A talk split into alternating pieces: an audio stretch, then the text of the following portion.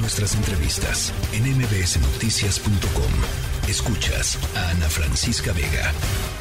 En eh, la línea telefónica, Leonel Godoy Rangel, vicecoordinador del Grupo Parlamentario de Morena en la Cámara de Diputados. Me da mucho gusto platicar eh, con usted, vicecoordinador. Buenas tardes. Buenas tardes, Ana Francisca. Aquí nos da también gusto saludarla y saludar a su auditorio, a sus órdenes.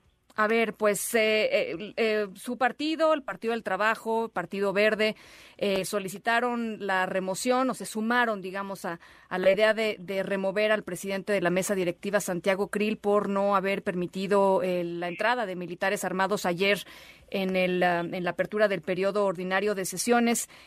al, um, diputado Krill lo escuchamos hace un ratito, dijo que se va a atender a las consecuencias, que se va a someter a lo que termine el Pleno. ¿En, en dónde estamos? ¿En qué escenario estamos? Estamos, diputado? Bueno, eh, primero te quiero decir de que el planteamiento de los tres partidos que formamos la coalición Juntos Hacemos Historia tiene que ver con lo que dispone la ley orgánica del Congreso, eh, la de, eh, de los símbolos patrios y el reglamento interior de la Cámara de Diputados, porque lo que ocurrió ayer fue una grave pifia que tuvo consecuencias internas de gobernabilidad de, la Cámara de Diputados al decidir el diputado Santiago Krill que en el vestíbulo sí podían estar armados la escolta del Ejército Nacional. Y resulta que el artículo 25 del Congreso General señala que el recinto obligación de salvaguardar el presidente de la Cámara, de senadores o de diputados, en este caso la de diputados, eh, dice que el recinto parlamentario son todas las instalaciones arquitectónicas de la Cámara. O sea, no la sala de sesiones, ¿no? El del vestíbulo también. Él interpretó que solo el salón de plenos es. donde no podía entrar armado, armada la escolta que resguarda el Ávaro Ese es un error grave que se cometió de interpretación porque efectivamente hay la obligación del presidente de la Cámara de preservar, de mantener inviolable el recinto parlamentario. Pero el vestíbulo es recinto parlamentario, está expresamente señalado en el artículo 25 del Congreso. Ya. Entonces, si a eso le agregamos que las escoltas que del Ejército Nacional o de la Marina, de las Fuerzas Armadas, los símbolos patrios, en este caso la bandera nacional, eh, dice expresamente que tienen que estar armados. Forma entonces, ahí tenía que haberse buscado por parte del presidente eh, de la Cámara, Santiago Krill, pues haberle hecho como ha ocurrido en otras ocasiones, o una de dos, o se tolera la participación armada en este caso del escolta, porque estuvo adentro, por ejemplo, la banda de guerra de, del ejército.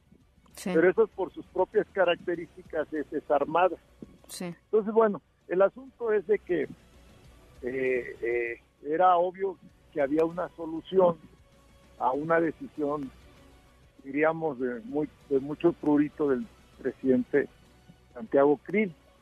Y entonces en otras ocasiones es, es utilizado una escolta de protección civil o de bomberos, incluso hasta de estudiantes de alguna escuela, pero no ocurrió así.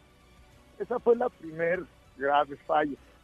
La segunda es que ayer obviamente esto generó mucha inconformidad y cuando iba a someter a votación el acta de la sesión,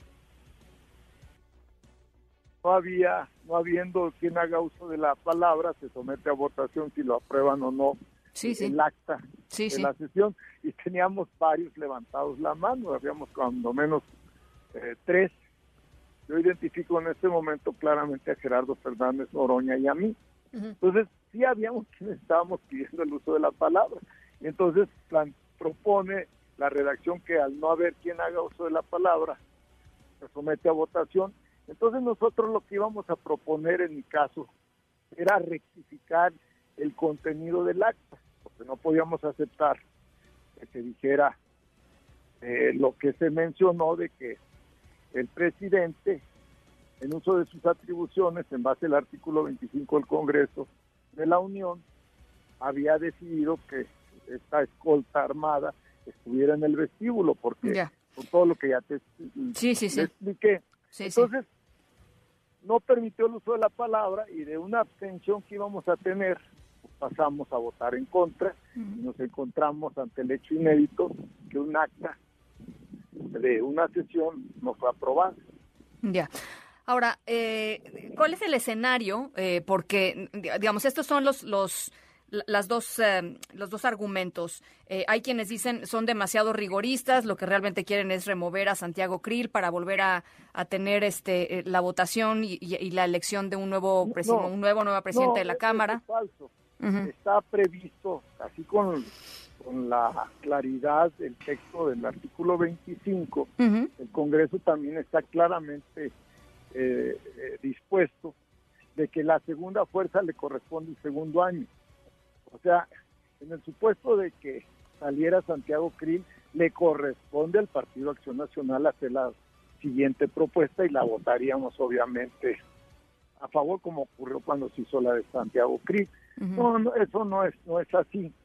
Yo creo que hubiera sido importante que hoy Santiago Krill hubiera ofrecido una disculpa, porque había hay varias salidas. Ellos creen porque efectivamente las causales de remoción, eh, eh, para remover, perdón, pensando que hay una causal de remoción que en este caso para nosotros sí existe, se requieren dos tercios de la votación de la Cámara. Y obviamente el Partido Verde, el Partido del Trabajo y Morena no tienen esos dos tercios. Sin embargo, en la reunión de ayer de la Junta de Coordinación Política, todos los partidos políticos con excepción de el PAN, condenaron lo que ocurrió. Porque así hay posibilidad de reunir los dos tercios. Movimiento Ciudadano hoy estuvo claramente en esa posición. Pero nosotros no queríamos eso. Nosotros que lo que queremos es una moción de censura política fundamentalmente. O la disculpa que no ocurrió. Entonces, este debate sigue abierto. Vamos a ver qué ocurre en los próximos días. Entonces, los escenarios podrían ser, si Krill se, se disculpa, ustedes podrían decir, bueno, ahí, lo dejamos y está bien, eh, y si no, eh, se, se propone a otra persona, el PAN propone a otra persona, y ustedes lo estarían votando, así nada más. Antes, antes está también la otra posibilidad, que fue la que planteó nuestro coordinador Ignacio Mier, que renuncie.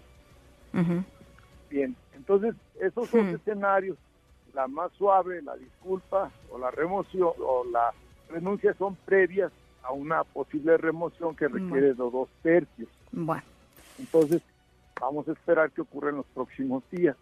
Pero ocurriendo cualquiera de, los escenarios de que ella no siguiera, que fuera, eh, que él renunciara o fuera removido con los dos tercios, entonces le corresponde al Partido Acción Nacional hacer la, siguiente propuesta y volverlo a votar en el Pleno. Bueno, pues ya lo estaremos eh, eh, observando con, mucho interés. Eh, diputado, le agradezco muchísimo que nos haya regalado estos minutos. Al contrario, Ana Francisca, yo les agradezco a ustedes la oportunidad de participar en su programa. Muchísimas gracias. La tercera de MBS Noticias.